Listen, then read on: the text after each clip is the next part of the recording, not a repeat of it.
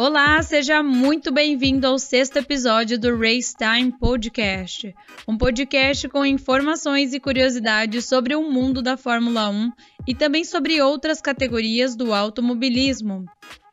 Eu sou Joane Camila e você está ouvindo Race Time.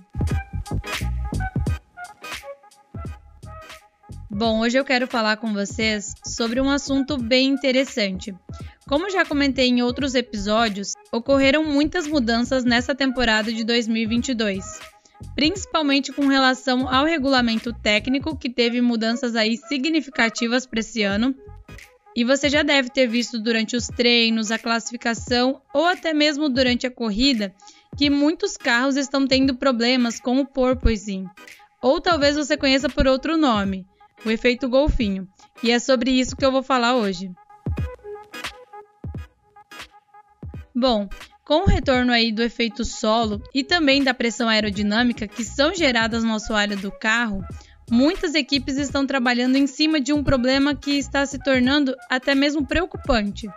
Porque a gente já começou vendo isso lá na pré-temporada, a temporada 2022 já começou, estamos aí indo para a quinta etapa, né, já da temporada, e esse problema, ele continua assim bem evidente ainda.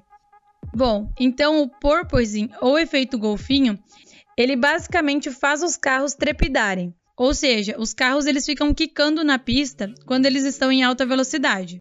E a gente consegue observar isso principalmente no fim das retas e em curvas mais velozes.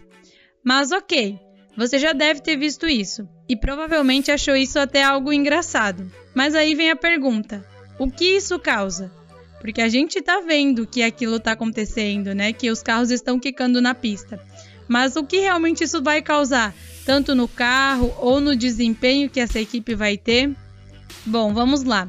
As equipes, elas buscam maneiras de ter uma boa performance, um bom desempenho, e uma dessas formas é por meio do downforce.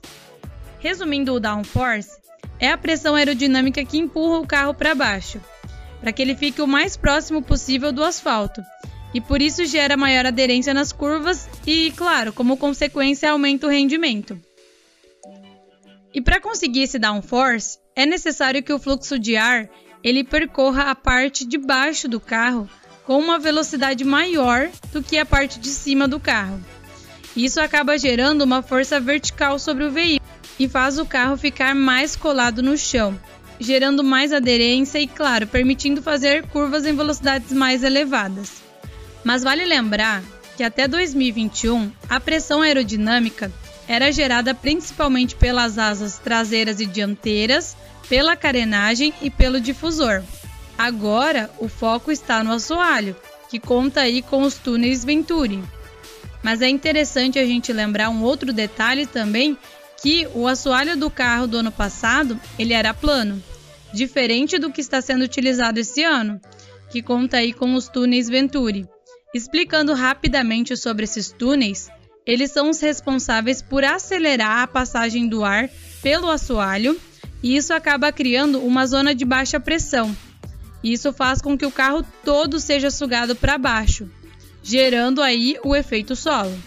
Então eu vou tentar te explicar com um exemplo. Quanto mais rápido o carro andar na pista, maior vai ser a velocidade do ar por baixo do assoalho isso faz com que o carro ele seja empurrado em direção do asfalto. Mas conforme ele vai sendo empurrado para o solo, chega um momento que ele fica tão perto do chão que o fluxo de ar passa a ser interrompido. E então, sem ter essa diferença entre a parte de cima e a parte de baixo, o carro deixa de ser puxado para baixo e de repente ele sobe. Quando distante do chão, o efeito solo ele volta a funcionar e o carro é puxado novamente para o solo. E aí o ciclo ele vai se repetindo.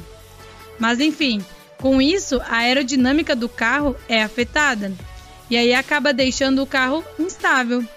Então o piloto ele fica com um carro com menos equilíbrio nas zonas de frenagem e nas curvas também.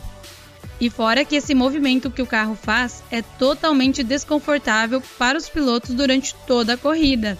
Seja treino, seja classificação ou até mesmo a corrida, isso é totalmente desconfortável, porque o piloto ele fica ali quicando a todo momento E um outro detalhe é que a cabeça do piloto, se você olhar aquela câmera que fica que pega bem o cockpit, você consegue ver que quando o piloto ele, ele tá chegando ali, é, passando por uma reta, chegando ao fim ali da reta, ou até mesmo em alguma curva de alta velocidade, ele passa com a cabeça batendo muito no carro, né? A cabeça dele fica o tempo todo batendo. E fica até aquela questão, né? Será que isso pode causar algum problema no futuro com relação ao piloto mesmo, né? Porque é um movimento assim que se repete várias vezes durante uma corrida. Então, assim, é uma coisa que a gente pode se preocupar, né? É uma coisa que dá para pensar. Será que isso pode causar algum problema no futuro?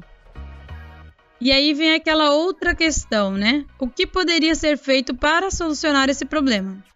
E claro, que as equipes elas estão trabalhando muito para tentar resolver isso. Uma das alternativas para solucionar esse problema seria deixar o carro um pouco mais alto, porque assim o assoalho ele ficaria um pouco mais distante do chão. Então o fluxo de ar ele não iria ser interrompido.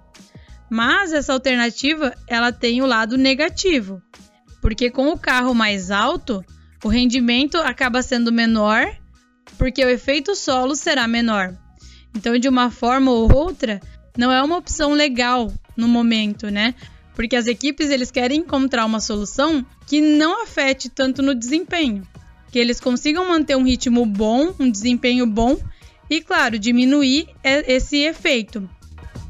E isso não é só para uma equipe, são várias equipes que estão passando por esse mesmo problema.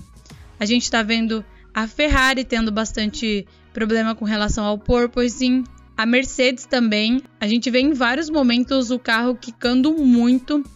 É, Aston Martin, Alpine, são vários carros que estão passando por isso. Vale lembrar que a Red Bull e a Ferrari, que são as duas equipes que estão mais à frente, eles tentaram amenizar isso.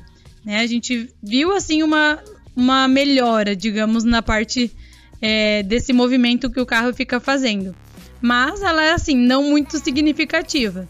No caso da Mercedes, a gente já vê o carro quicando muito.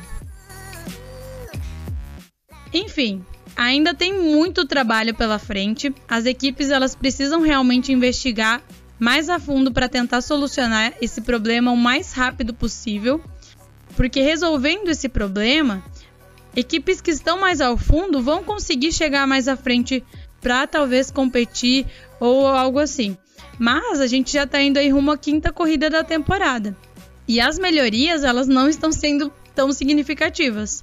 Né? Eles precisam realmente investigar mais para tentar solucionar de uma vez por todas esse problema, ou pelo menos amenizar. Bom, era basicamente isso que eu queria explicar para vocês.